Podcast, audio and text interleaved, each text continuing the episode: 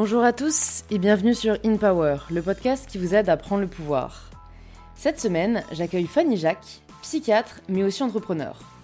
J'avoue que ce sont deux activités que l'on n'a pas l'habitude d'associer ensemble, mais écoutez, c'est le but avec In Power de vous partager des invités de tous horizons au parcours atypique. Fanny est donc docteur en psychiatrie, une vocation dont elle a pris conscience dès son plus jeune âge. Pourtant, elle prend aussi vite conscience du fait qu'être médecin, ce n'est pas forcément rester toute sa vie dans le même hôpital ou le même cabinet. Alors, après 10 années de pratique, elle décide de lancer sa boîte de téléconsultation ainsi qu'une application gratuite, Mon Sherpa, afin d'aider chacun et chacune d'entre nous à prendre soin de notre santé mentale. Mon Sherpa fait aujourd'hui partie du groupe CARE, une solution de téléconsultation, et Fanny dirige CarePsy, la verticale santé mentale de CARE, partenaire de cet épisode d'InPower. Car c'est un vrai sujet que l'on aborde avec Fanny dans cet épisode. Pourquoi y a-t-il encore autant de tabous autour de la santé mentale, autour du fait d'aller voir un psy, alors même que prendre soin de sa santé physique est communément accepté et même valorisé.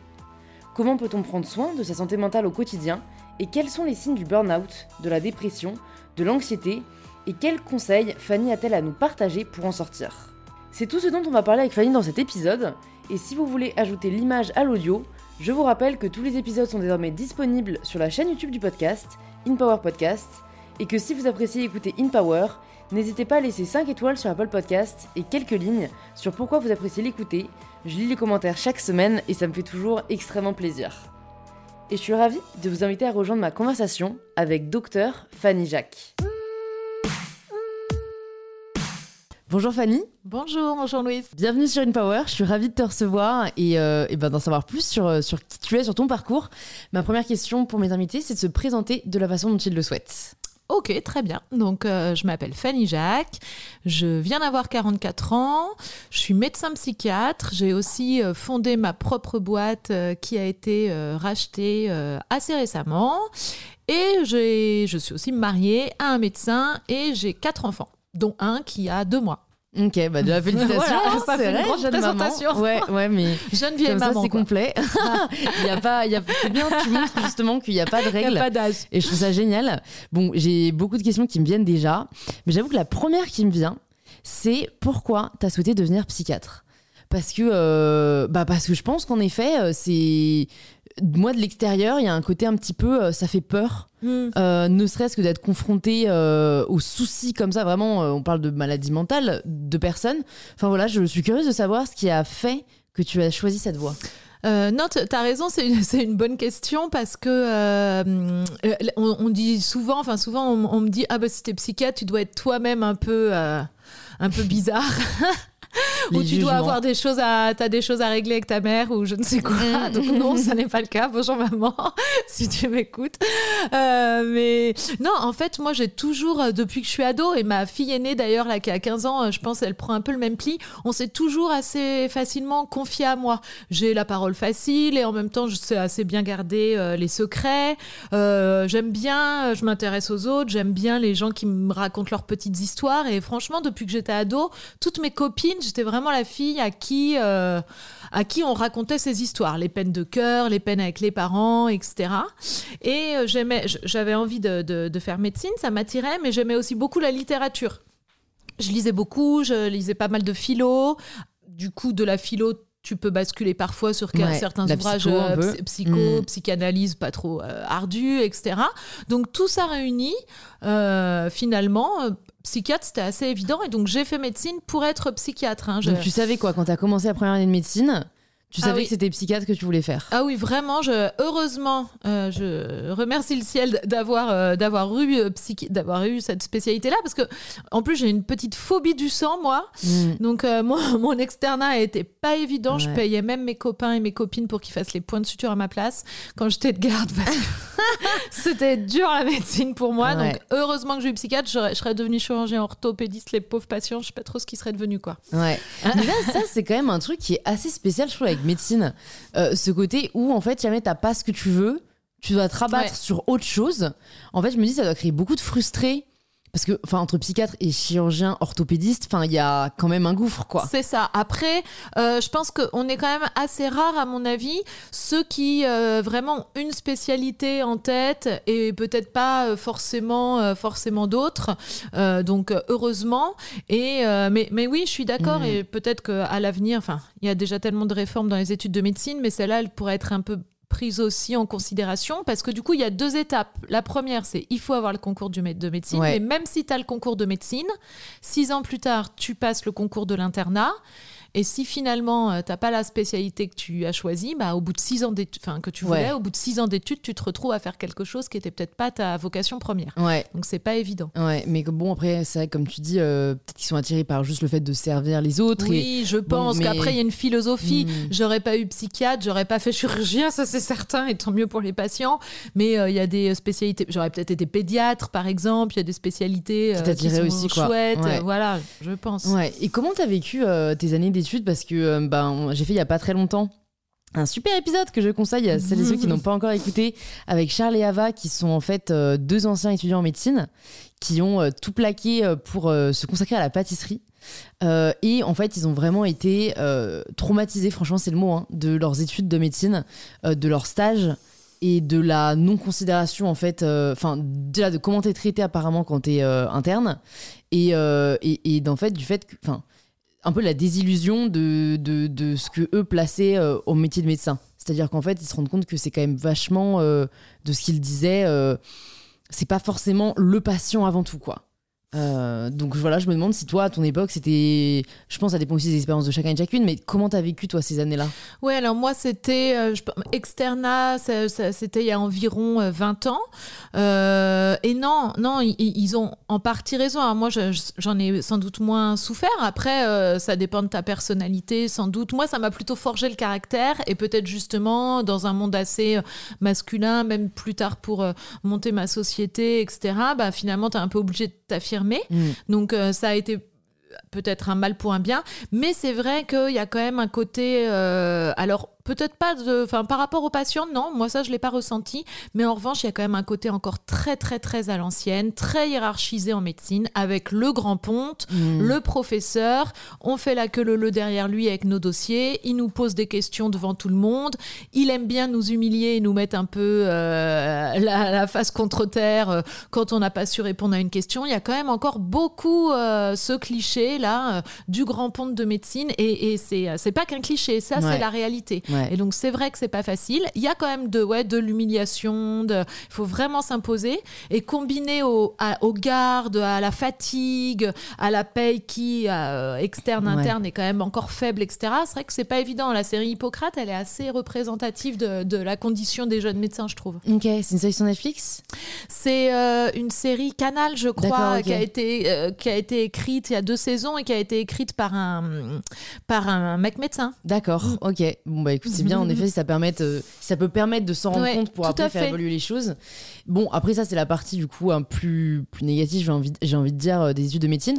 Qu'est-ce que tu en retires peut-être quand même aussi de positif de ces, du coup, ces 8 ans Alors en tout, c'est 10 ans. T'as- 10 ans. Alors si tu fais une spécialité médicale, donc 6 Ouais. années jusqu'à ton internat, général, les mêmes pour tout le monde, et ensuite 4 années de spécialité, donc moi en l'occurrence spécialité psychiatrie. Ouais. Voilà, donc 10 années en tout. Les 4 dernières années, finalement, tu te formes à ton futur métier, tu es interne, tu travailles toute la journée dans un hôpital, etc. Tu commences à être considéré, donc ça devient quand même très pratique, c'est une bonne transition, voilà. Et sur les six premières années, euh, bah non, ce, qu'en je- ce que, ce que j'en retire, moi, quand même, c'est vraiment un, un noyau dur, amical et professionnel. Vraiment, euh, moi, moi, c'est ça que j'ai aimé dans la médecine. Pour le coup, entre nous, Ouais. euh, on, s'entraide, on se serre les coudes. euh, Il y a vraiment de la, beaucoup de solidarité. Moi, c'est ce que j'ai aimé. euh, et voilà, j'ai des amis euh, que je garde encore, alors qu'on est, on, on se connaît depuis qu'on a 18-20 ans, des, des Mhm. amis étudiants en médecine. Il y a, il y a beaucoup de solidarité. C'est quelque chose qui m'a plu, ça, moi, dans, ce- dans Ouais. ces études-là. Et niveau euh, enseignement, après, c'est vraiment. Enfin, si jamais t'aimais, euh, je me dis, la littérature, la philosophie, ça t'a pas trop manqué. Ce côté. euh, parce que moi, j'imagine ça vraiment très pointu, quoi. La médecine, c'est vraiment. Bah, tu bouffes de la médecine. euh, Alors matin, les six midi premières soir, années, oui. Ouais. Et puis c'est très général, donc tu vas avoir à apprendre l'anatomie des tendons du cou. bon, ce qui va pas forcément moi m'intéresser, mais tu le fais parce que tu as un objectif et que Ouais. tu le gardes en tête et que du coup tu es volontaire. Et ensuite, enfin. Moi, ce que j'aime dans le métier de médecin, globalement, et j'espère que j'en suis un exemple, c'est qu'en fait, tu peux faire plein de choses. C'est, il faut pas se réduire. Tu peux travailler à l'hôpital, en clinique, euh, tu peux travailler en cabinet, mais tu peux aussi devenir journaliste. euh, Tu peux être directeur médical dans une société, dans un labo pharmaceutique. Tu peux rédiger euh, des articles. Tu peux faire de la radio, de la télé. Tu peux vraiment faire plein de choses et, et, et t'ouvrir à plein d'autres mondes. Donc, il faut vraiment y aller en ayant l'esprit. euh, Ouvert. Ouais, Mm. ouvert et, euh, et pas avoir peur et, et grignoter des trucs à droite à gauche parce qu'en fait, il y a plein de choses. Si tu te cantonnes pas à l'aspect trop médical, il y a plein de possibilités qui, qui s'offrent à Mm. toi. Et pourtant, c'est vrai que je trouve qu'on n'en a pas vraiment conscience. Je trouve qu'il y a beaucoup de milieux qui ont été un peu disruptés, comme on dit, et on se rend compte qu'il y a euh, 10 000 possibilités, où on n'a plus besoin de suivre des voies plus traditionnelles. Autant la médecine, c'est vrai que tu es la première que je rencontre qui a touché en fait à autre chose que la pratique simple, on va dire, mais qui déjà est très demandante, hein, mais du métier et qui s'est dit, bah en fait, je peux euh, ouvrir un compte euh, TikTok, je peux créer ma boîte. Exactement. il y en- et, il y en a et- peu. et c'est- alors sans aller jusqu'à euh, jusqu'aux personnes dont tu parlais, bon eux ils sont devenus pâtissiers, donc là vraiment pour le Ouais. coup ça n'a peut-être plus grand chose à voir. Mais euh, c'est vrai que bah, euh, on est peu à le faire, et je pense Ouais. parce qu'on a peur, peut-être comme dans toutes ces professions où on est très euh, formaté, où justement on fait 10 ans dans un tunnel, comme les études d'avocat par exemple, où on est tel, en plus on est entouré de nos de comparses. Ouais, ouais, partout, qui tout rentrent le tous un peu dans le euh, moule, quoi. voilà, donc tout le monde rentre dans le moule. Donc peut-être on n'y pense pas, on a peur de se lancer ou on n'a pas les occasions et on n'ose pas les créer. Mm. Mais euh, une fois qu'on se lance, une fois qu'on l'a créé l'occasion, on se rend compte que, que c'est génial et que euh, mé- médecin c'est pas du tout réducteur. Au contraire, on peut travailler partout, dans tous les pays.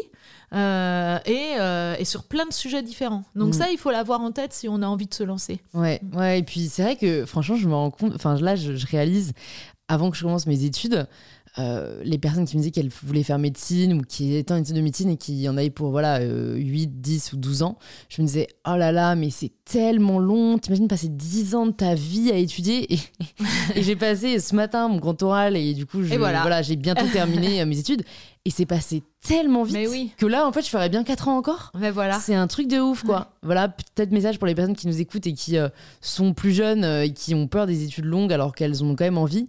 Ça passe très vite. Ça ne passe vous inquiétez très pas. vite. Et puis pour le coup, sur la, sur la médecine, euh, il y a quand même un côté pratique. Les six premières années, on est le matin en stage à l'hôpital et l'après-midi, on bosse. Mm. Et les quatre, années, les quatre années suivantes, on est toute la journée à l'hôpital. Donc Ouais. euh, finalement, Ouais, euh, c'est clair. on n'est pas le nez dans les polis tout le temps quand ouais, même. hein. ouais, ok. Et donc, comment ça s'est passé ensuite, une fois que tu diplômes Où est-ce que tu t'orientes? Est-ce que tu décides d'aller dans ton propre cabinet? Est-ce que tu décides d'aller à l'hôpital? Bah, après mon, mon internat, j'ai été 4 ans ce qu'on appelle chef, chef de clinique. Donc Ouais. ça, c'est assez classique parce que quand même, quand on finit l'internat, on n'est quand même pas complètement encore sûr de soi pour aller directement s'installer et avoir Ouais. euh, la vie, entre guillemets, ouais. de, des patients euh, entre, entre nos mains. Donc, euh, du coup, j'ai fait 4 ans chef de clinique au CHU de- du Kremlin-Bicêtre, juste, euh, juste à côté, voilà. Et, et ensuite, j'ai eu envie, je suis assez indépendante, j'aime, pas trop avoir un, un patron. Disons-le. On va dire. hein. Quand je le voyais regarder l'heure, parce que j'avais 5 minutes de retard quand j'arrivais, c'était un truc, à- quand on a 30 Ah ou ouais. 32 ans, C'est lourd. Bon, c'était un peu lourd. Et du coup, j'avais envie de m'installer en cabinet parce que finalement, euh, c'est une sorte de, de petite entreprise aussi. hein, Ouais. S'installer en cabinet, on fait. gère euh, notre compta, notre pub, euh, notre Mm. communication, etc. Donc, j'ai fait une dizaine d'années installée euh, en cabinet à Paris jusqu'à donc en 2015 euh, avoir envie encore d'autres choses, de, de créer ma, ma- ma société. Je suis assez au- au- autonome et indépendante, assez têtue et aussi peut-être, et ça, ça peut être un défaut, je me lasse un peu vite. Mm. Donc finalement, 4 ans de clinica, j'en avais marre. Et puis 10 ans d'installation, j'en avais de nouveau un petit peu marre et j'avais envie de faire autre chose. tu parles du prêche une convaincue, sauf que moi, c'est pas 10 ans, c'est tous les 6 mois. Donc, faut relativiser. Mais, mais avant de passer du coup à cette partie euh, création de, de boîte, je me demande, parce qu'en plus j'avais écouté un podcast il n'y a pas très longtemps sur, euh, sur le burn-out en l'occurrence et qui était vraiment ciblé sur euh, cette problématique-là, mais c'était donc un psychiatre qui s'exprimait.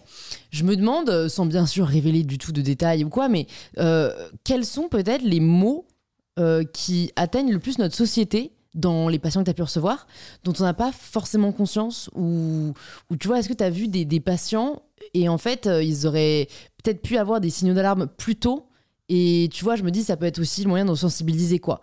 Euh, de personnes qui réalisent qu'en fait, ils sont pas seuls, et que, en fait, bah, c'est un problème et qu'il faut peut-être aller voir un psychiatre. Euh, alors plus peut-être que certains mots, certains symptômes, etc.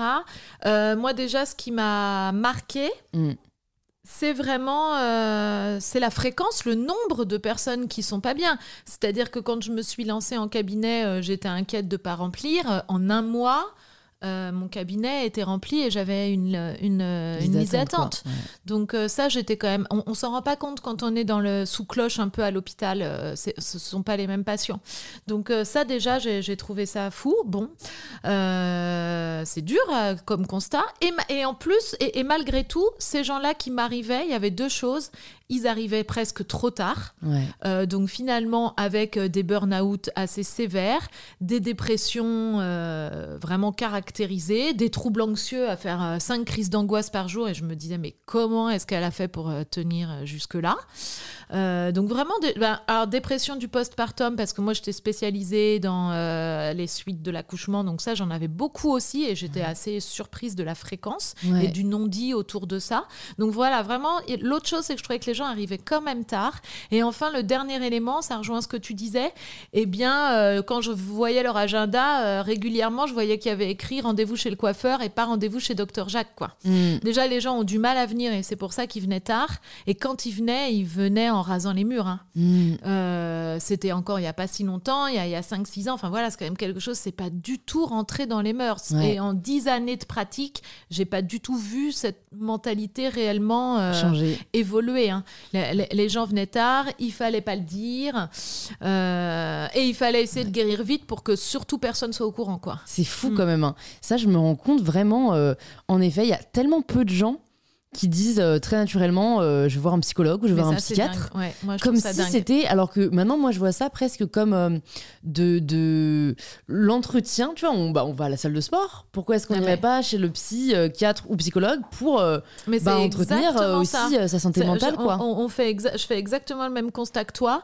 On, est même fier de dire j'ai un coach sportif je fais des abdos je vais à la salle de sport etc ça pour le coup on va en être très fier d'entretenir sa santé physique mais on a honte d'entretenir sa santé mentale. C'est assez euh, français. Euh, j'ai une amie en Argentine, qui, dans les pays d'Amérique du Sud, vraiment, c'est un passage obligé quand tu es ado. Euh, tu as le check-up médecin généraliste, les check-up gynéco, et tous les ans, un, check-up psy, en fait. Mm. Et c'est rentré dans les mœurs. Et ma copine, elle me disait, mais comment vous faites pour aller bien sans aller euh, déposer régulièrement euh, votre sac de boulets euh, chez le psy, quoi? C'est pas normal. Bah oui, mm. bah en fait, les gens vont pas bien. Mm.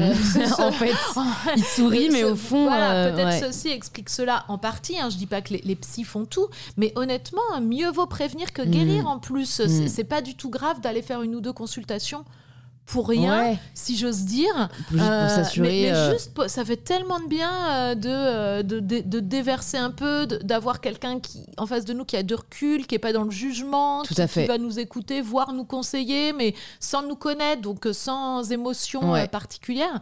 Moi, je trouve ça génial. J'ai du mal à comprendre encore pourquoi ça, reste si, si, tabou, si stigmatisé. Bah en fait, c'est stigmatisé. Après, je pense aussi, notamment pour les personnes de mon âge, qu'il y a le frein du coût. Oui. C'est quand même un budget. certain. Après, euh, après, moi, je connais des mutuelles qui, remboursent une partie des consultations euh, euh, psychologiques ou psychiatriques. Donc, il faut se renseigner. Il y en a plus que ce que l'on pense. mais mais c'est vrai que même, même au-delà de la barrière financière, il y a aussi vraiment la barrière du stigmate. Et, et, c'est vrai que je ne sais pas ce qu'il faudrait faire pour la lever, quoi. Alors, c'est limite comme tu dis, au fait, offrir un check-up, quoi. Euh, peut-être au bac, euh, voilà, t'as ton bac, bah, ça allez, peut être la question. de psy. Tout comme euh. il y a moi là pour les mes enfants, je reçois, je sais pas quoi, j'aime les, j'aime mes dents. Tous les ans, c'est le truc du dentiste gratuit. Pourquoi est-ce qu'on pourrait pas faire ça Une journée gratuite pour, pour la psy? sur le coup, tu le disais, bon, il y a quand même des psychiatres qui sont en secteur 1, donc entièrement remboursés par la Sécu. C'est pas le plus fréquent, mais ça existe. À Paris, un peu moins peut-être. En province, oui. Donc il faut essayer de se, faut quand même se renseigner. Et moi, je pense que c'est quelque chose qui devrait être pris dès. Euh, évidemment, hein, je suis un peu euh, partie prenante, hein, je ne suis peut-être pas complètement objective, hein. mais euh, dès l'école, en fait, mhm. d'expliquer aux enfants que c'est pas du tout honteux de parler de ses sentiments, de ses émotions, que si on est triste, il faut le dire. Quand je vois encore le nombre d'enfants ou d'ados qui se font harceler, par exemple, et qui n'en parlent pas, tout ça, c'est pas normal. Il y a quand même aussi un gros tabou autour de montrer ses, ses émotions. Ça va être vu encore euh, dans notre société comme un signe de faiblesse, de manque de volonté. je pense que ça, c'est une éducation qui se fait euh, tôt. C'est vrai, c'est vrai. Après, il y a aussi, euh, mais ça, j'ai envie de dire, c'est vrai que c'est comme partout, mais il y a aussi bah, le vrai problème de la personne. Parce que moi, je me souviens être allée voir la psychologue scolaire, je pense en quatrième, troisième. Et fondamentalement, en fait, elle m'a tellement pas aidée, mmh. voire jugée, que ça m'a vaccinée pour le coup pendant quelques années, quoi.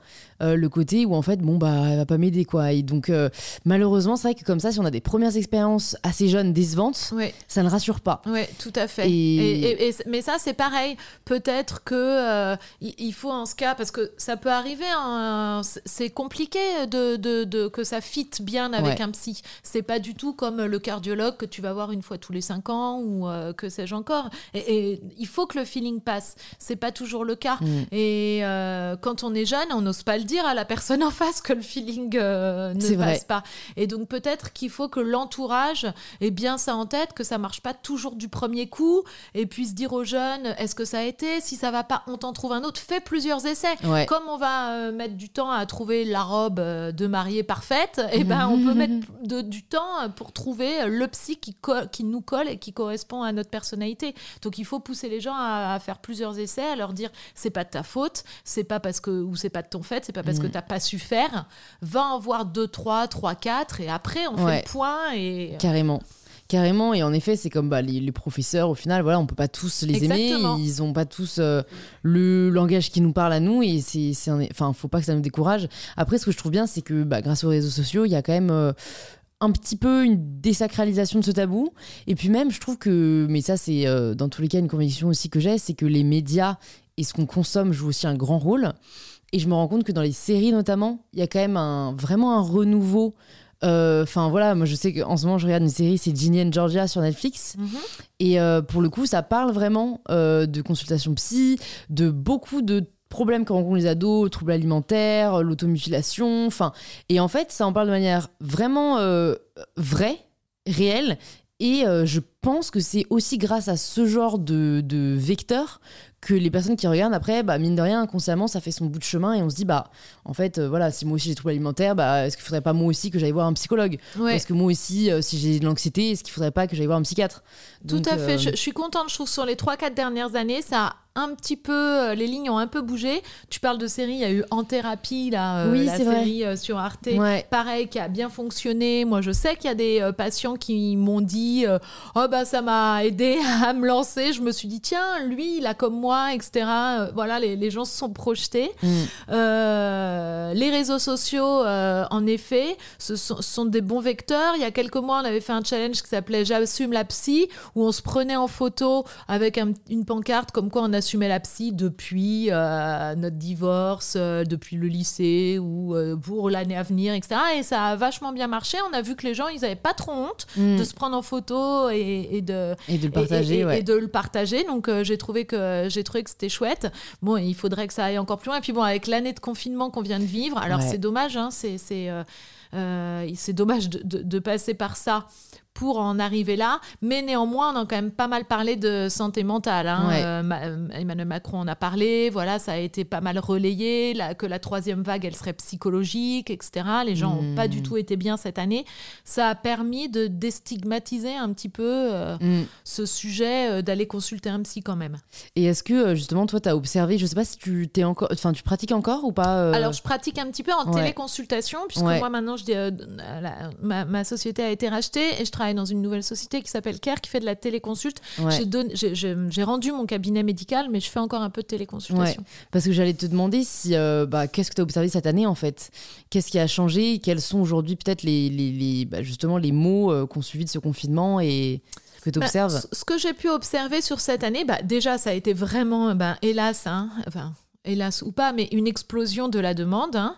Alors peut-être que c'est parce que des gens qui en avaient besoin avant se sont enfin lancés euh, grâce, je mets des guillemets, euh, à, cette année, mais aussi euh, parce qu'il y a eu plus de demandes. Là, ce que j'ai observé vraiment, ce sont des gens sans aucun antécédent qui allaient très bien, sans voilà, sans fragilité particulière, euh, sans histoire de vie personnelle qui pourrait expliquer euh, des mm. failles, etc., se retrouver euh, ben, un peu au fond du seau, quoi. Pas bien du tout, avec une, L'OMS a appelé ça la, fatigue pandémique.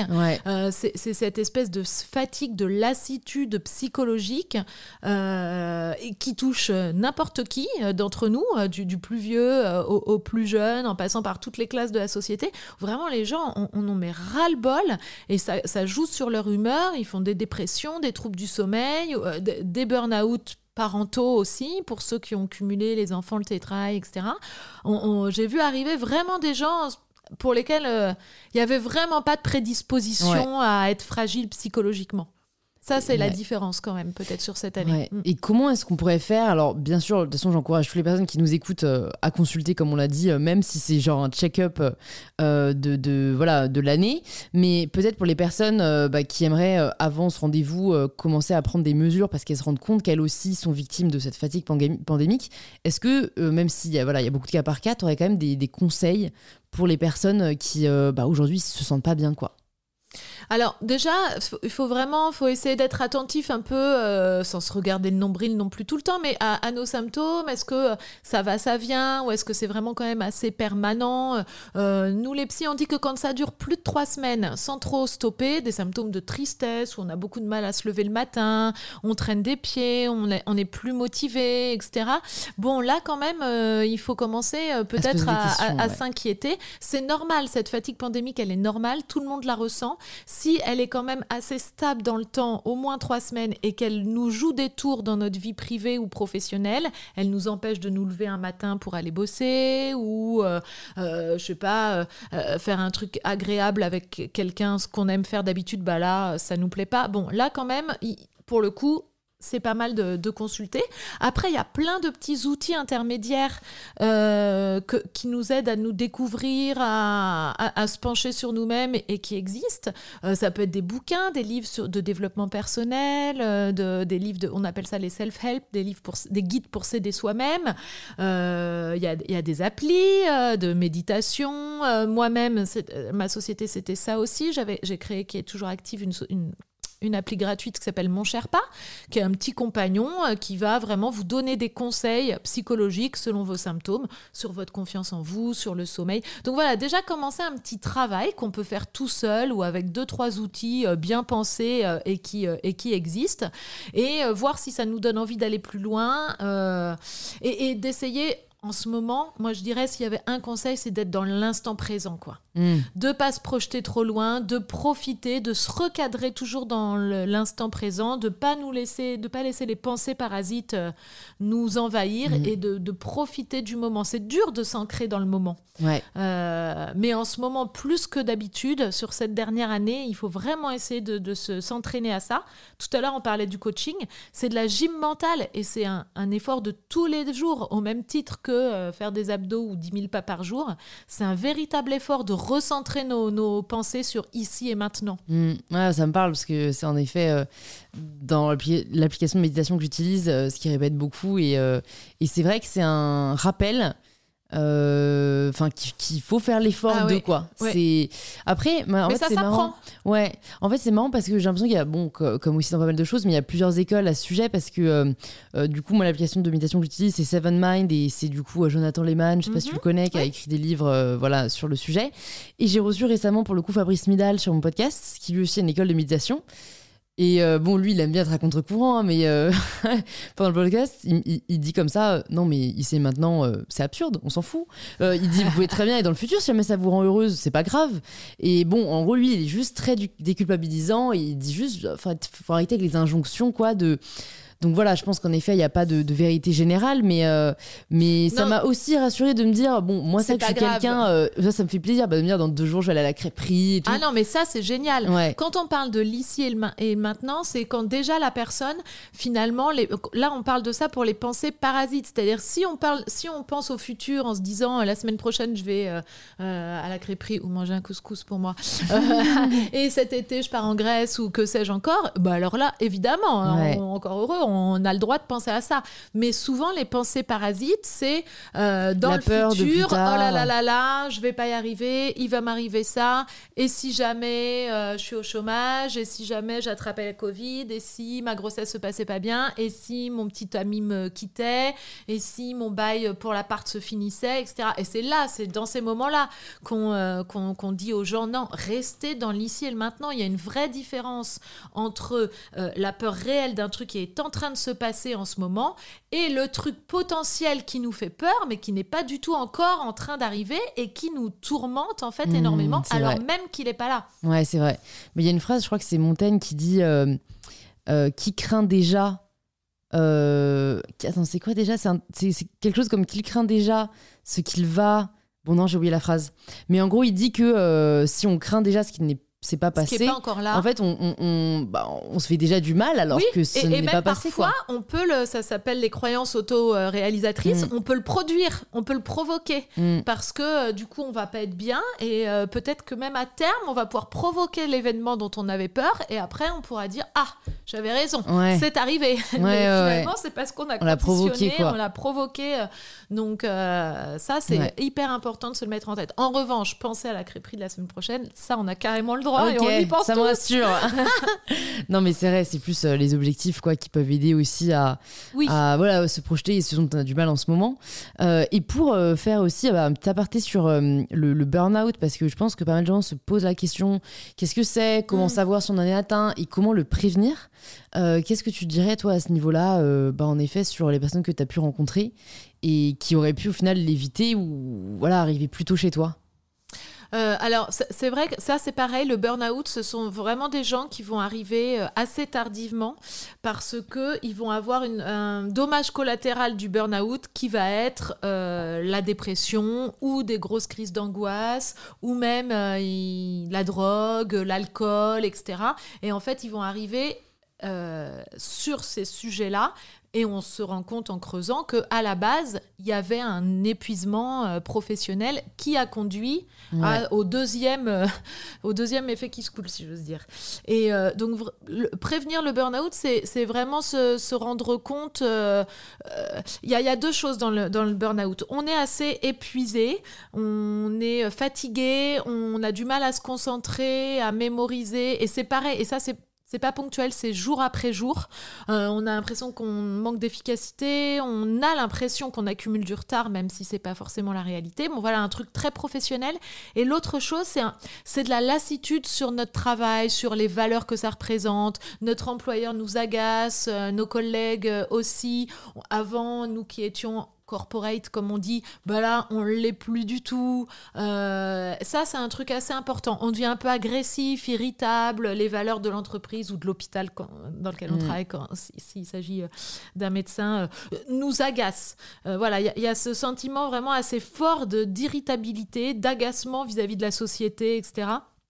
Ça, c'est un signe assez fréquent euh, de burn-out. Ce sont des symptômes euh, d'alerte. Et puis, euh, l'autre, l'autre chose, c'est d'écouter les proches quand même, les proches du boulot et les proches perso. Quand ils nous disent là, t'as l'air à bout, t'es pas comme d'habitude. Alors, souvent, ça va encore plus agacer la personne. Et c'est pas facile, mais quand même, les proches en général repèrent les signes de burn-out presque avant, avant, avant nous-mêmes parce que nous, on est collé le nez à la vitre mm. et on se rend pas compte. Et on s'en rend compte quand c'est déjà quand même un peu tard et que vraiment là on est déprimé, on dort plus. Et euh, le souci c'est qu'en ce cas-là, euh, bah, quand on va voir le psy, en général c'est arrêt de travail, traitement médicamenteux, etc. Alors que euh, on aurait pu l'éviter. Ouais.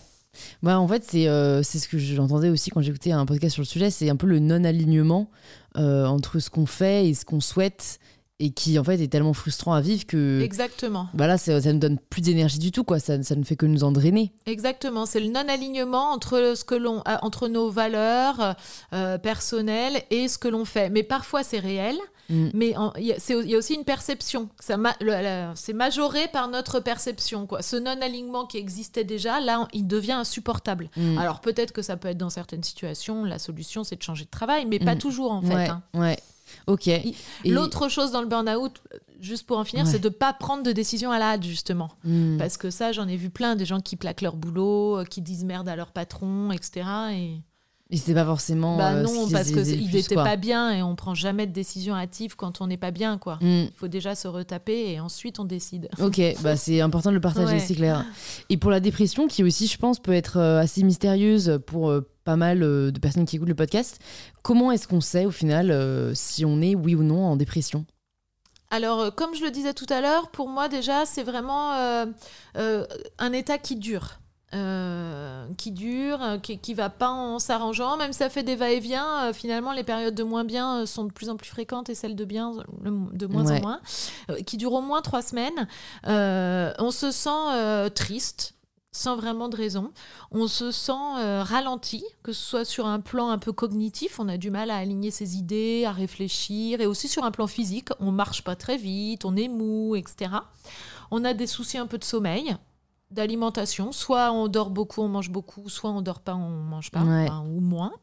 Euh, on, est on est anxieux, on a un peu la boule au ventre, sans vraiment savoir d'où ça vient, mais euh, on a comme un nœud à l'estomac. Et puis on, a aussi des idées euh, un peu noires, quoi. voilà, il y a tout ça. Et puis les choses qui nous faisaient plaisir d'habitude, mais elles nous font plus plaisir, quoi. Justement, un resto avec les amis, ça nous fait pas plaisir. Emmener ses enfants au parc, ça va nous gonfler. On est irritable on est vite agacé, énervé. Voilà, mais ça peut être plein de petites choses cumulées. C'est pas forcément le cliché de, celui qui pleure toute la mm. journée et qui a juste envie de se couper les veines. Hein. C'est pas du tout ça. C'est plein de petits trucs comme ça qui se cumulent, mais qui fait qu'on n'est pas bien dans notre corps, pas bien dans notre tête. Et euh, ça commence à retentir sur nos relations, sur notre boulot, sur notre famille, sur notre maison. Euh, quand ça commence à retentir vraiment sur notre qualité de vie, perso et pro, c'est qu'il y a quand même un truc qui va pas. Quoi. Mm. Et c'est là où, en effet, euh, consulter quelqu'un peut énormément aider. Et je pense que c'est aussi peut-être ce dont parfois les personnes ont du mal à se rendre compte parce que euh, y a aussi le côté personne va me comprendre. C'est pas les voir un psy qui va euh, changer ma vie, alors qu'en fait, tout commence par euh, la parole, quoi. Tu as exactement raison, c'est ça va pas changer ma vie. Et puis l'autre chose aussi, l'autre euh, cliché, c'est je vais m'en sortir tout seul. Je vais serrer les dents, parce que il y a encore quelques générations, c'était quand même ça. C'est un effort de volonté, un coup de pied aux fesses et tu vas repartir. écoute, serre les dents, ma fille, quand même, je te trouve pas très volontaire. Tu as tout ce hmm. que tu veux pour être heureuse. Pourquoi tu l'es pas Tu l'es pas culpabilisant. Voilà, super et donc, euh, du coup, c'est pour ça que les, gens ne, vont pas consulter. Donc, il faut pas oublier que la dépression, c'est une maladie. Et que si on consulte justement un petit peu tardivement, on a vraiment sur un plan euh, neurobiologique des hormones et des neurotransmetteurs qui sont en chute, et notamment la sérotonine. Et ça, quand ça chute, c'est pas euh, un effort de volonté qui va vous la faire remonter. Hein. Mm. C'est un peu comme si on disait à une femme qui a un problème de thyroïde Ah, écoute, serre les dents, me fait pas suer, euh, remets ta thyroïde à plat et arrête de me faire suer avec ton hyperthyroïdie. Ben non, il faut prendre un traitement, quoi. Mm. Ben, la dépression, c'est pareil. À un moment donné, si on, elle est prise tardivement, la sérotonine, elle baisse et on peut plus y arriver tout seul. Mm. Donc c'est aussi pour ça que c'est important de, consulter un médecin. Soit on le consulte suffisamment tôt et pour le coup il va vous donner des petits trucs et astuces tout bêtes du quotidien pour peut-être éviter que ça chute. Ou soit peut-être eh ben, c'est déjà un petit peu tard et en ce cas eh ben, il faut prendre un médicament qui va vous rebooster la sérotonine et c'est pas la fin du monde. Ouais, totalement. Et après euh, le fait de parler avec un psychiatre ou un psychologue ça permet aussi de voir comment on en est arrivé là et euh, changer aussi ce qui a changé dans sa vie. Quoi. Exactement, peut-être changer certains comportements, travailler sur soi, prendre le temps de s'occuper de soi et euh, sortir de ce mauvais pas et surtout faire, en, faire de la prévention et faire en sorte ça, que ça n'arrive euh, que mmh, ça n'arrive plus peut-être et de faire plus être plus attentif à mmh. soi-même. Ce que j'ai remarqué aussi, du coup, bah, depuis le premier confinement, c'est la hausse de l'anxiété. Tu en parlais aussi, c'est peut-être lié à cette fatigue pandémique. Mais même moi, c'est vrai que je me suis vraiment surprise à, être plus dans, dans l'urgence, euh, tu vois, être plus euh, alerte, euh, avoir envie de faire encore plus parce que du coup, ben voilà, en effet, sentiment un peu de, de on a qu'aujourd'hui, on sait pas de quoi demain sera fait. Qu'est-ce que tu conseilles pour les personnes comme ça qui sont un petit peu anxieuses, peut-être pas au point d'avoir besoin de consulter toutes les semaines ou peut-être qui souhaitent juste commencer voilà à, à faire enfin des petits outils tu vois qu'on pourrait utiliser au quotidien pour soit baisser le niveau général d'anxiété, soit des moments T, quoi, de crise d'angoisse ou de crise de panique. Pour le coup, ça, je touche bois, j'en ai jamais fait, mais je sais que ça concerne pas mal de gens.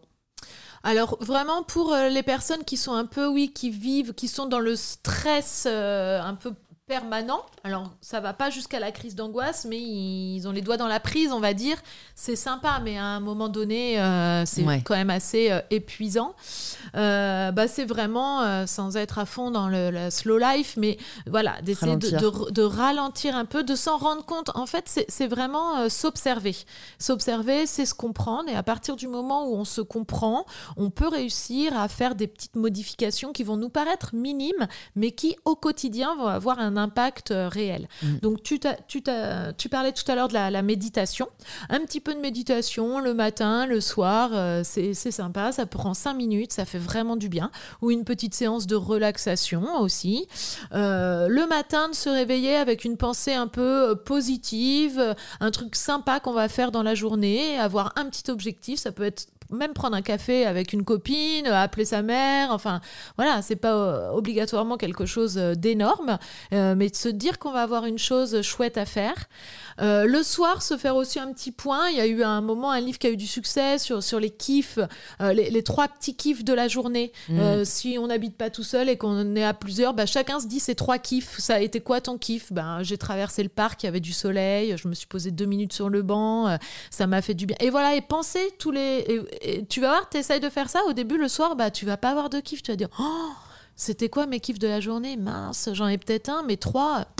Et eh ben alors en ce cas, le lendemain matin, tu te lèves et il faut absolument que tu te dises, n'oublie pas de kiffer quoi. N'oublie mm. kiffer, ça veut, ça, ça veut, c'est un mot qui signifie euh, prendre un petit peu de temps euh, pour soi, savourer en fait, savourer euh, la tasse de café bien chaude et les 10 minutes de, de avec la copine, la douche qui fait du bien avec le gel douche qui sent super bon. C'est tous ces trucs là. On parlait tout à l'heure de la pleine conscience, on est un peu là-dedans. Voilà. Et, et ça en fait, ça nous force savourer, à ralentir un petit peu. D'accord. Et, et c'est pas pour ça qu'on va être moins productif mm. et qu'on va plus rien faire et qu'on va passer en mode glandouille, je fais rien de la journée. Hein. Tout à fait. Évidemment que non. Mm. Non, mais c'est intéressant. Je sais pas si tu as, du coup, euh, j'imagine que tu continues à te documenter un peu sur. Euh, euh, bah, ce que Jonathan appelle la science du bonheur. Et j'ai fait un, deux épisodes de podcast avec lui d'ailleurs, où il parle de ça, il parle de, de la puissance de la gratitude. Mhm. tout à fait, bah, ça, va un peu ensemble tout ça. Non, mais c'est exactement ce que tu dis, les, trois, trois, kiffs du mhm. soir, c'est vraiment en effet pourquoi est-ce que tu es reconnaissant aujourd'hui en fait? Et, euh, et c'est vrai que euh, ça, je pense qu'on sous-estime. Bah, le pouvoir de cette habitude qui a été vraiment prouvé scientifiquement comme, euh, ben, je pense, boostant la sérotonine ou en tout cas contribuant à notre bonheur euh, de plus long terme, quoi. Tout à fait, hein, et c'est vraiment le même principe que de plutôt voilà que, que le, le, bonheur c'est pas un objectif, c'est le chemin en lui-même qui mène soi-disant au bonheur, c'est justement ça le, mm. le bonheur, c'est le chemin qui, qui y mène, c'est ce qu'on est en train de vivre et souvent euh, c'est quand on l'a plus le bonheur qu'on se dit merde, en fait, je l'avais, mm. je l'ai vécu et je m'en suis pas rendu compte. Ouais, c'est vrai, c'est vrai. Et mince, c'est trop tard, il m'est passé devant là. Et c'est pour ça que Et, ouais, euh, savourer, et- et donc ça, c'est voilà, c'est vrai que c'est super important la reconnaissance, la gratitude, les kiffs envers soi et aussi envers euh, envers les autres. Ça va réellement développer. euh, quand on le voit dans les IRM fonctionnels, dans- donc la neuroimagerie, où on voit qu'il y a des aires du cerveau qui vont euh, se développer. Le cerveau, il est il est malléable. hein. c'est un Mm. organe incroyable parce qu'il n'est pas figé et on peut développer des aires cérébrales propices au bonheur. Ce qui est plutôt une bonne nouvelle. totalement. Mais c'est de la gym, on en parlait tout à l'heure. On Ouais. peut développer nos biceps, mais on peut aussi développer nos cerveaux, notre cerveau Ouais. euh, avec ce- cette espèce de coaching mental du quotidien. C'est vrai, et ça, c'est vrai que je pense que les, les outils sont pas encore assez connus euh, de tous. Et j'ai écouté un autre podcast par un chercheur euh, américain euh, qui a écrit, je crois, de, de Placebo Effect, ou tu vois, un Mhm. livre comme ça, où il parle de la neuroplasticité et, et de comment, en fait, lui il définit, en fait, il parle de programmes. Et donc, comme quoi on aurait des programmes qui nous conditionnent et qui, qui nous conditionnent notamment bah, avant nos 7 ans qu'on va enregistrer, imiter de notre entourage. Et en fait, ces programmes peuvent être bénéfiques comme toxiques. Et s'ils sont toxiques, il faut faire un effort conscient euh, pour les déprogrammer et pour s'en reprogrammer d'autres, mais c'est quelque chose qui est possible. Et ça, c'est vrai que j'ai trouvé ça assez euh, incroyable que de se dire, en fait, euh, lui, il prenait l'exemple d'un livre qu'il avait à écrire, où en fait, il se mettait trop la pression, il avait envie que le livre soit parfait et tout, et puis en fait, il a commencé à programmer un peu dans son cerveau le côté qu'il aimerait que l'écriture de ce livre soit fun, rapide et euh, je sais plus ce qu'il disait quoi, mais voilà en gros fun, rapide et facile et, qu'en fait euh, il y a plus pensé après et que quatre mois après il a fini le livre et il s'est dit en finissant le dernier mot ah mais c'est marrant ça a été fun, rapide et facile et que c'est là qu'il s'est rappelé qu'en fait il s'était programmé comme ça. Et donc je trouve ça assez fascinant. Je suis Ah pas oui, encore euh, euh, hyper à, à jour dans ça mais c'est l'épigénétique en fait. Exactement, et c'est aussi, ça se rapproche, euh, mais je te- je- vraiment je t'invite à télécharger mon Sherpa, regarde dans la thérapie des schémas, Euh, ça se rapproche de la thérapie des schémas, euh, ce dont tu parles, je sais pas si, si tu vois euh, un peu ce que c'est, c'est un peu c'est la même chose, un peu que les programmes. Il y, y a des schémas, euh, tous nos schémas, ils sont ancrés en nous euh, depuis fort longtemps, il y a des schémas utiles et d'autres qui sont plus vraiment d'actualité à l'âge adulte. Mm. Le schéma utile, bah, on va prendre l'exemple du restaurant puisque c'est quelque chose qui nous, euh, Qui nous perturbe euh, beaucoup. Euh, ben, euh, la première fois que tu vas au resto quand t'es enfant, tu vas comprendre que en fait, t'as pas besoin de te lever pour aller chercher ta nourriture, que à la fin, c'est pas toi qui va desservir et aller faire la vaisselle. Bon, une fois que tu l'as compris, c'est un schéma qui est acquis et à chaque fois que tu retourneras au, au- au resto, tu te poseras plus la question, ce sera naturel. Mm. Tu n'iras pas faire la vaisselle ou n'iras pas faire toi-même ton œuf au plat. Voilà, c'est un schéma, il est ancré et heureusement. Ça, c'est un schéma utile. Mais il y a aussi d'autres schémas. Quand tu es petit, eh bien, euh, tu vois que quand tu souris, ça a l'air de faire super plaisir euh, à tes parents. Et quand en plus tu es sage et que tu ramènes un 20 sur 20, alors là, c'est l'extase. Et donc ton schéma, ça va être euh, je dois bien réussir et être en permanence souriante pour faire plaisir à mon entourage. Ça, ça peut marcher quand on a 5 ou 6 ans. À 30 ou 40 ans, si tu continues de courir derrière ce schéma-là, ça va être difficile parce que Mm. tu vas pas pouvoir le tenir. Donc ce schéma-là, il mérite d'être retravaillé justement. Mm. Voilà, ça, c'est un, euh, il est plus, euh, c'est pas qu'il est inutile, mais il est plus adapté euh, à l'âge adulte. Et donc il va falloir le remanier, le modifier un petit peu. Et ça peut se modif- modifier avec des exercices de thérapie euh, cognitive et comportementale. Et ça va vraiment jouer sur ton cerveau. C'est ça qui est assez fa- fascinant, ouais. Et comment s'en rendre compte peut-être si on a des schémas qui nous desservent? Parce que par exemple, bon moi c'est vrai que j'ai toujours cru, euh, parce que ça doit être un programme aussi, j'imagine en moi, mais que, que voilà, je suis très quand on veut, on peut. Et je me rends compte que ce discours, euh, parfois, est pas du tout bien compris euh, par certaines personnes. Et euh, bah, big up à, à ma cousine si elle écoute cet épisode, mais elle, je sais que elle va tout le temps me dire, mais un truc qui m'énerve au plus haut point, elle me dit non mais attends moi je suis vraiment la pire, mais je peux rien y faire quoi. Mon père était comme ça, moi je suis comme ça, et, et donc notamment sur le fait qu'elle oublie tout le temps les choses. Et je lui dis bah attends mais si jamais tu oublies les choses, fais-toi des listes. Enfin, Entraîne-toi, pour moi, c'est, quelque pour moi, chose. c'est hyper simple. Si t'as un problème, trouve une solution. Et rien à faire, quoi. Je dirais, elle reste toujours, toujours tête en l'air. Et donc, je me dis, d'avoir un vrai programme, quoi. oui, parce alors, alors vous, vous êtes toutes les deux dans un, Ouais. un opposé, un extrême Ouais. un peu euh, inverse. Donc, elle- n'a pas euh, complètement tort, mais elle n'a pas du tout raison. En effet, c'est alors la cousine. Si, vous Si nous écoutais. hein. Elle, a été du coup programmée euh, comme ça, Ouais. et elle, elle se dit voilà, de toute façon, c'est ma destinée, c'est euh, génétique, mon père est comme ça, mes enfants Ouais. le seront. euh, Ouais, presque. après moi. Donc finalement, je travaille pas vraiment euh, sur ce point. Donc le schéma, il est euh, pour se rendre compte que notre schéma il n'est pas vraiment adapté, c'est qu'effectivement il va nous, on, va avoir toujours les mêmes histoires qui se répètent quoi. Ouais. Alors peut-être cette cousine qui va euh, en permanence oublier des choses, mais à tel point que ça va quand même lui porter préjudice. Quelqu'un qui va toujours se faire être attiré par les mêmes personnes et se faire quitter euh, par euh, ces mêmes personnes dont on va dire ah bah elle est pas bonne pour moi mais n'empêche que je me remets avec la même personne. Ou euh, qui vont toujours rater pour les mêmes raisons leurs entretiens d'embauche. Enfin il y a quand même un certain une certaine répétition mm. dans la vie. Et alors en effet il y en a qui vont se dire punaise j'ai vraiment pas de chance ça n'arrive qu'à moi j'ai un chat noir ou mes parents étaient comme ça et donc bah, je laisse tomber ça y est je, je suis condamnée à être célibataire parce que de toute façon, je tombe toujours sur les mêmes types, ils sont pas bons pour moi et je le sais et ça recommence quand même. Et eh ben non, c'est pas vrai, on n'est pas du tout condamné. Euh, on n'a pas un chat noir, c'est pas que génétique et donc on peut faire des choses. Quand on voit qu'il y a un schéma qui se répète et qui nous plaît pas et que ça nous fait pas du bien, on peut mmh. vraiment travailler sur soi. Après, le quand on veut, on peut, c'est pas complètement vrai non plus dans tous les cas. Par exemple, hélas, quand on veut sortir d'une dépression, on peut pas toujours le faire tout seul. voilà, donc, euh, voilà, donc euh, c'est juste milieu de entre tout ça, évidemment. Non, mais je me rends compte maintenant aussi de la limite de ça. Mais c'est vrai que c'est assez fou euh, de se rendre compte, en effet. Euh, et ce que je trouve aussi assez. Ça paraît, j'ai du mal encore à me situer par rapport à ça, mais c'est le côté euh, où parfois, en fait, c'est enfin, des épisodes difficiles de nos vies, mais qui au final. Nous, nous, du coup, nous, mènent un peu dans un extrême peut-être de personnalité, mais qui au final nous sert dans la vie. Et ça, je trouve que c'est un truc un peu, bah, on le voit par exemple peut-être avec les personnes qui connaissent euh, des grands succès et qui sont en fait presque psychorigides. Euh, et en fait, c'est pas, c'est pas, c'est pas bien fondamentalement quoi d'être vraiment très, euh, bah, justement, go hard or go home. ici, voilà, généralement des des personnes qui avaient beaucoup de choses à prouver, etc.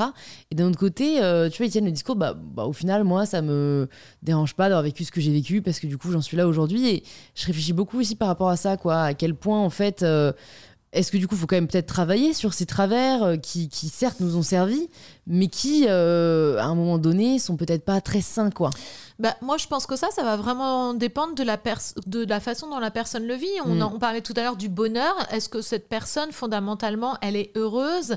Et est-ce qu'elle rend les gens autour euh, d'elle heureux également? Si la réponse à ces deux questions, c'est oui, alors c'est que si finalement, c'est pas un travers et, que, et que ça mérite pas d'être... et, et, que c'est que du plus. Souvent, la réponse, elle est Peut-être pas oui quand même. Hein. Euh, en tout cas sur l'exemple que tu donnes, des gens euh, très très euh, euh, psychorigides qui vont y aller à fond, qui sont des bêtes de travail, etc.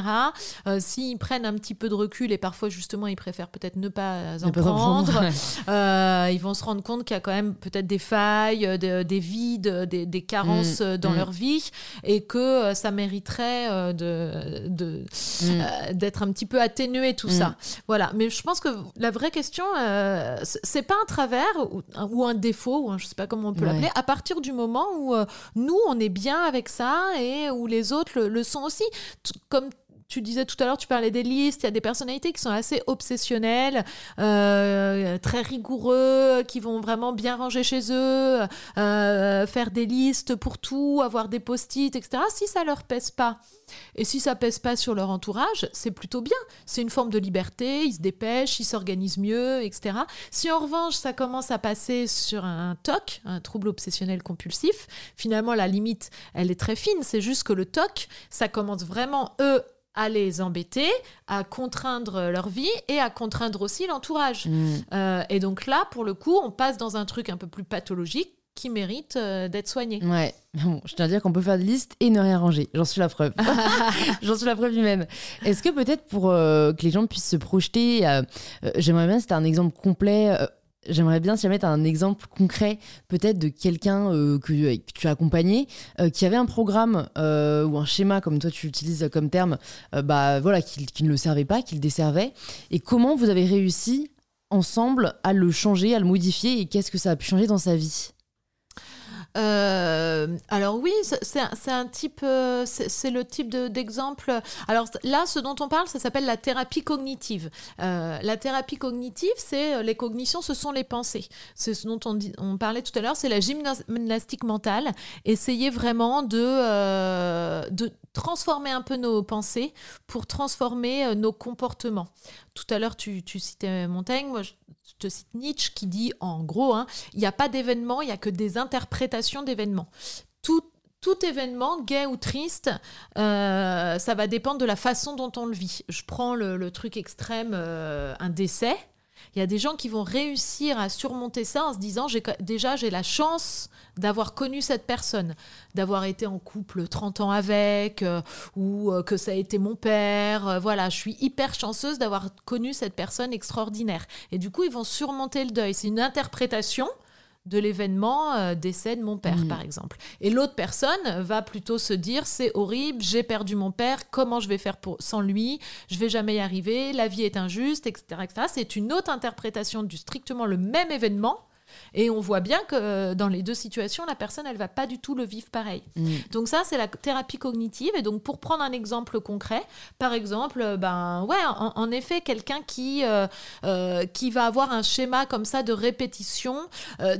Parce qu'il a l'impression qu'il va jamais y arriver, parce que, pour, parce que son frère était meilleur ou était le chouchou des parents, et donc lui était plutôt quand même assez rabaissé, il avait, il avait beau faire tout ce qu'il pouvait, ça n'était jamais assez, bah, il a gardé ça à l'âge adulte. Et donc, de toute façon, il va toujours interpréter les événements d'une façon négative et dirigée contre lui. Son patron euh, fait la tête, lui va se dire oh là là là là, qu'est-ce que j'ai encore fait comme connerie mm. euh, Je voulais lui demander un RTT, bah du coup finalement je lui demande pas. Euh, il va pas se dire peut-être que mon patron a la grippe quoi, et que du coup il est pas bien.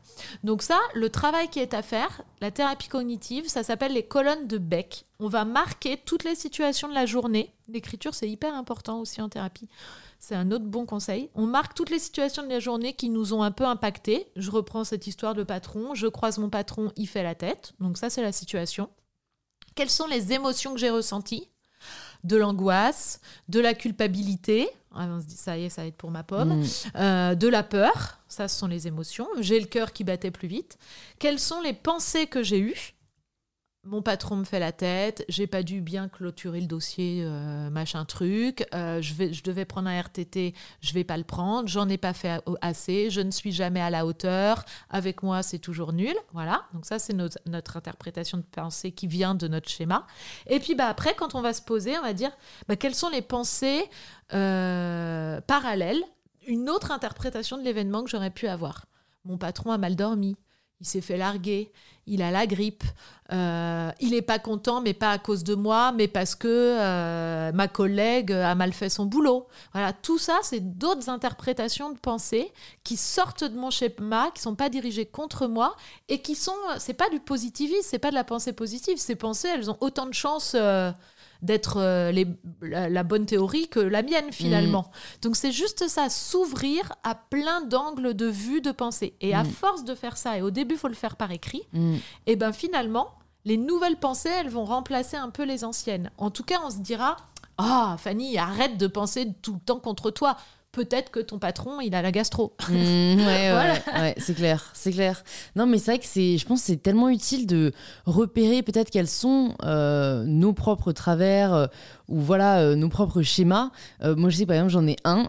je rigole parce que vraiment, c'est, c'est, toutes les personnes autour de moi me disent, mais c'est, c'est dingue quoi.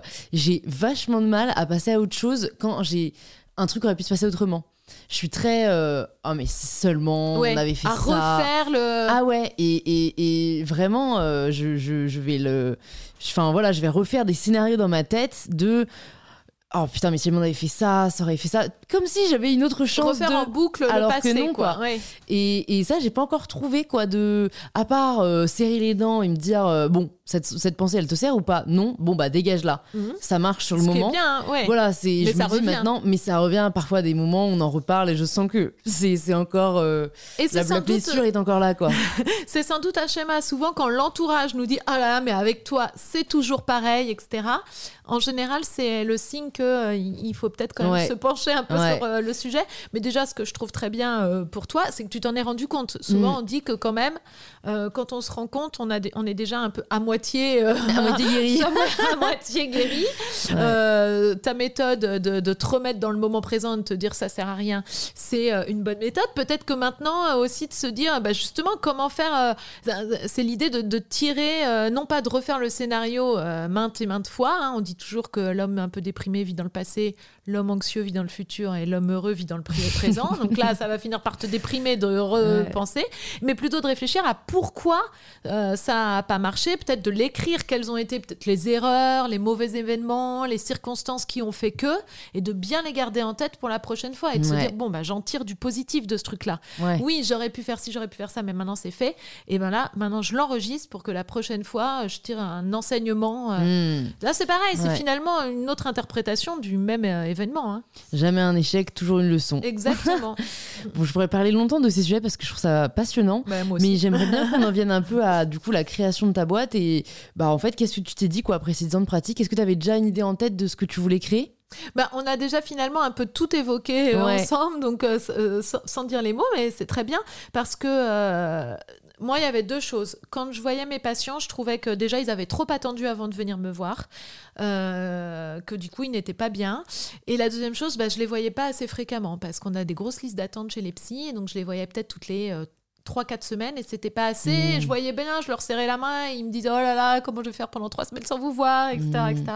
Et donc, du coup, je me suis dit, ben, il, faut, il faut des, des outils euh, pour, un, que je vois, réussir à ce que je parle plus souvent avec mes patients, et deux, si c'est pas moi, ben, qu'ils aient un petit compagnon euh, quand même. Donc, le premier outil, c'était quoi? Ben, Peut-être parfois faire de la téléconsultation, parce que euh, trouver une place à mon cabinet en physique, c'est difficile. En revanche, les téléconsulter, quand je suis chez moi, je m'enferme dans une pièce, je prends une demi-heure pour faire une téléconsultation, c'est beaucoup plus simple. Ouais, c'est vrai. Donc déjà, ça me permettait de les voir un petit peu plus fréquemment. Et la deuxième chose, c'est que ben, quand je suis pas là, quand je suis pas dispo, quand c'est le dimanche ou qu'il est 3 heures du matin et qu'on n'est pas bien, et ben avoir un petit outil compagnon qui regroupe finalement euh, tout un tas de petites techniques euh, qu'on a dans la bibliothèque, plus Internet, plus l'appli de méditation, etc. Mais là, vraiment, un truc où il y a déjà tout Mm. la thérapie cognitive, la thérapie des schémas, la méditation, la relaxation, euh, des exercices, des podcasts, des vidéos explicatives sur les symptômes, etc. Et donc ça, c'était une appli, mon cher pas. Voilà, Mhm. donc j'ai vraiment créé ma boîte en me disant, ces personnes-là, ben, on les accompagne pas assez souvent, pas assez longtemps, et elles sont trop souvent euh, toutes seules. Donc trouvons des outils digitaux euh, pour nous remplacer quand on peut pas. Mm. Et en plus, ça va dépoussiérer un peu la psy. Parce qu'il y a aussi ce côté-là, et ça, c'est aussi ça qui fait que c'est stigmatisé la psy. Euh, moi, les gens, quand ils me voient, ils me disent Oh, ben, je vous imaginais pas comme ça. Ils m'imaginaient euh, le vieux bonhomme avec le costume en tweed, là, qui sent la Les naphtaline. petites euh, lunettes. les petites lunettes dans mon truc avec les toiles d'araignée dans le noir avec mon, mon divan et euh, imaginez pas il m'imaginait pas du tout comme j'étais je me disais de digitaliser avec des outils numériques, la psy, ça va lui faire du bien, ça va lui donner aussi un petit côté euh, Pepsi euh, dont on a besoin Ouais. dans notre spécialité. hein. Et donc du coup tu as créé ça en 2015. Voilà, exactement, jusqu'en Ouais. 2020. Ouais. Et puis en 2020, euh, notre société, et c'est top, avec toute ma petite équipe, on a été racheté donc par Care, qui Ouais. fait aussi de la téléconsultation et qui voulait faire une verticale santé mentale. Bah, ils ont été bien inspirés, hein, puisque la santé Ah mentale, c'est d'actualité. Et enfin, et tant mieux. Et du coup, je continue de travailler euh, avec eux Ouais. pour euh, justement pour déstigmatiser, pour continuer de travailler, de déployer des outils euh, de, de psy, Ouais. pour montrer aux gens qu'en en fait, il faut être fou pour pas consulter. C'est une un très bonne tagline ça. Voilà. Vous seriez fou de ne pas consulter. J'aime beaucoup. Voilà, et que euh, justement, euh, co- consulter ou avoir une appli euh, de méditation ou euh, de mon Sherpa ou de je ne sais quoi sur son téléphone, et ben c'est euh, c'est top, c'est hyper important de, de prendre soin euh, de notre psychologie et ça marche quoi. Ouais, c'est clair. Bah écoute, je suis ravie que tu partages ce, messa- ce message. J'ai quelques petites dernières questions pour toi. Euh, tu as, brièvement abordé euh, le sujet des livres et des petits livres de self-help qui peuvent aider. Est-ce que tu penses à certains en particulier que tu aimerais recommander? Alors j'ai peut-être pas de titre précis, mais la collection, euh, je peux dire des. ouais, euh, tout à fait, ouais. Euh, c'est la collection Odile Jacob et ça s'appelle les guides pour s'aider soi-même. D'accord. Euh, donc, et, et donc c'est assez très sympa. Donc tu as comment sortir de, de la dépression, comment sortir de l'anorexie, arrêter de fumer une bonne fois pour toutes, vraiment toutes les thématiques.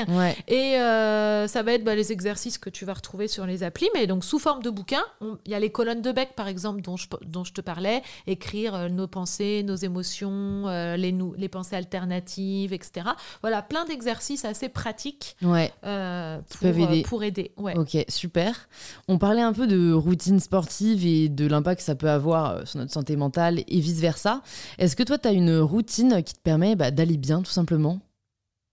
Alors euh, moi, je, je, devrais pas le dire, mais je suis vraiment pas très sportive, donc euh, je sais que c'est non mais attends, pas du tout. Moi, moi, je trouve ça génial de montrer qu'il y a absolument pas de schéma. C'est pour le coup, c'est chacun fait ce qu'il aime. Alors j'assume, je ne suis pas du tout sportive, j'ai jamais réussi, j'ai essayé, mais à, passer au moment où ça me fait plaisir. Mon mm. mari, qui est très sportif, me dit toujours mais je te jure, tu vas y arriver. Mais j'ai l'impression que je vais courir 150 km et que toujours pas le déclic, qui sera toujours hein. pas là. Quoi. donc non je n'y arrive pas. Le truc du plaisir, je dois pas l'avoir. Donc euh, ça, j'ai laissé tomber. En revanche, ma routine, c'est celle des petits kiffs dont je te parlais. Vraiment, tous les matins j'y pense et tous les soirs, ma dernière. Il faut que tous les matins je me lève avec une pensée assez positive et tous les soirs je me couche avec une pensée assez positive pour faire des bonnes nuits et des bonnes journées. Et tous les matins je me dis les trucs que je dois faire, etc. Bon, ça comme tout le monde, mais surtout, qu'est-ce que je vais envie, euh, j'ai envie de faire, quels vont être les trucs sympas de ma journée. Et vraiment, je me focalise là-dessus, à essayer de trouver des petits moments là en venant de voir. Il y a eu un rayon de soleil, il y avait des petites maisons là dans ton quartier, c'est très sympa. J'ai trouvé ça euh, hyper charmant. Il y a quelqu'un qui est passé qui était souriant. Bah, vraiment, j'ai pris le moment, je trouvais ça chouette. Et mm. ce soir, je vais y repenser. Et voilà, c'est un truc qui déjà m'a comblé. Donc, de vraiment jamais s'endormir et jamais se lever euh, sans penser à ces petites choses de la vie euh, qui font la vie en fait. Ouais, ouais, et qui nous permettent de profiter du moment présent. Génial. C'est ça ma routine. Bah écoute, je vais te poser du coup la question signature du podcast. Ça signifie quoi pour toi prendre le pouvoir de sa vie? Alors prendre le pouvoir de sa vie. Ah génial cette question. Euh, tu disais tout à l'heure quand on veut on peut. Alors j'irais peut-être, je serais un peu plus nuancée euh, que toi, mais en tout cas, oui, je suis quelqu'un d'assez volontaire. Donc prendre le pouvoir de sa vie, c'est ne pas trop écouter euh, ce que l'on nous dit. Euh, rester intuitive, euh, essayer de s'écouter soi, sentir au fond de soi euh, nos limites aussi, hein, parce que justement parfois on peut et on n'y arrive pas parce qu'on a des limites et c'est pas grave. Donc prendre, c'est ça aussi prendre le pouvoir de sa vie, c'est s'assumer, assumer nos limites, nos forces, nos faiblesses, savoir jusqu'où on peut aller et jusqu'où on peut pas aller et c'est pas grave. Ne pas trop écouter les autres et se servir de ses erreurs, ne pas s'arrêter au moindre échec et rester assez euh, euh, optimiste, euh, battant. Moi, je suis voilà, je, suis très battante. J'ai pas toujours tout réussi du tout, mais c'est pas grave, quoi. Et, mm. de prendre tout ça comme comme des étapes, sans trop, enfin vraiment. Ça, mon mari, ça va le faire rire parce qu'il me dit oui, enfin, tu devrais quand même écouter un peu plus. Voilà, ne pas trop écouter les autres, quand même, malgré tout, écouter son intuition, sa, force intérieure, c'est important, ça. Super. Bah, merci beaucoup Fanny pour euh, tous ces mots de sagesse partagés sur InPower. Pour les personnes qui veulent en savoir plus sur toi, sur euh, ce que tu fais, où est-ce que tu veux qu'on les redirige? Eh bien, euh, vraiment, moi, je serais ravie que ces personnes-là puissent télécharger mon Sherpa, puisqu'il y a 160, 170 exercices que j'ai écrits qui sont gratuits. Donc euh, tout est gratuit. pas de raison. Euh, donc d'un côté, c'est me connaître, peut-être elles en apprendront plus sur moi puisque c'est moi cette petite voix qui parle. voilà. Et puis qu'elles n'hésitent pas aussi à me à me contacter sur le compte TikTok qui est Dr Feelgood. Voilà, ça aussi à 44 ans, j'ai un compte TikTok. Je suis trop fière de moi, je tiens à le dire.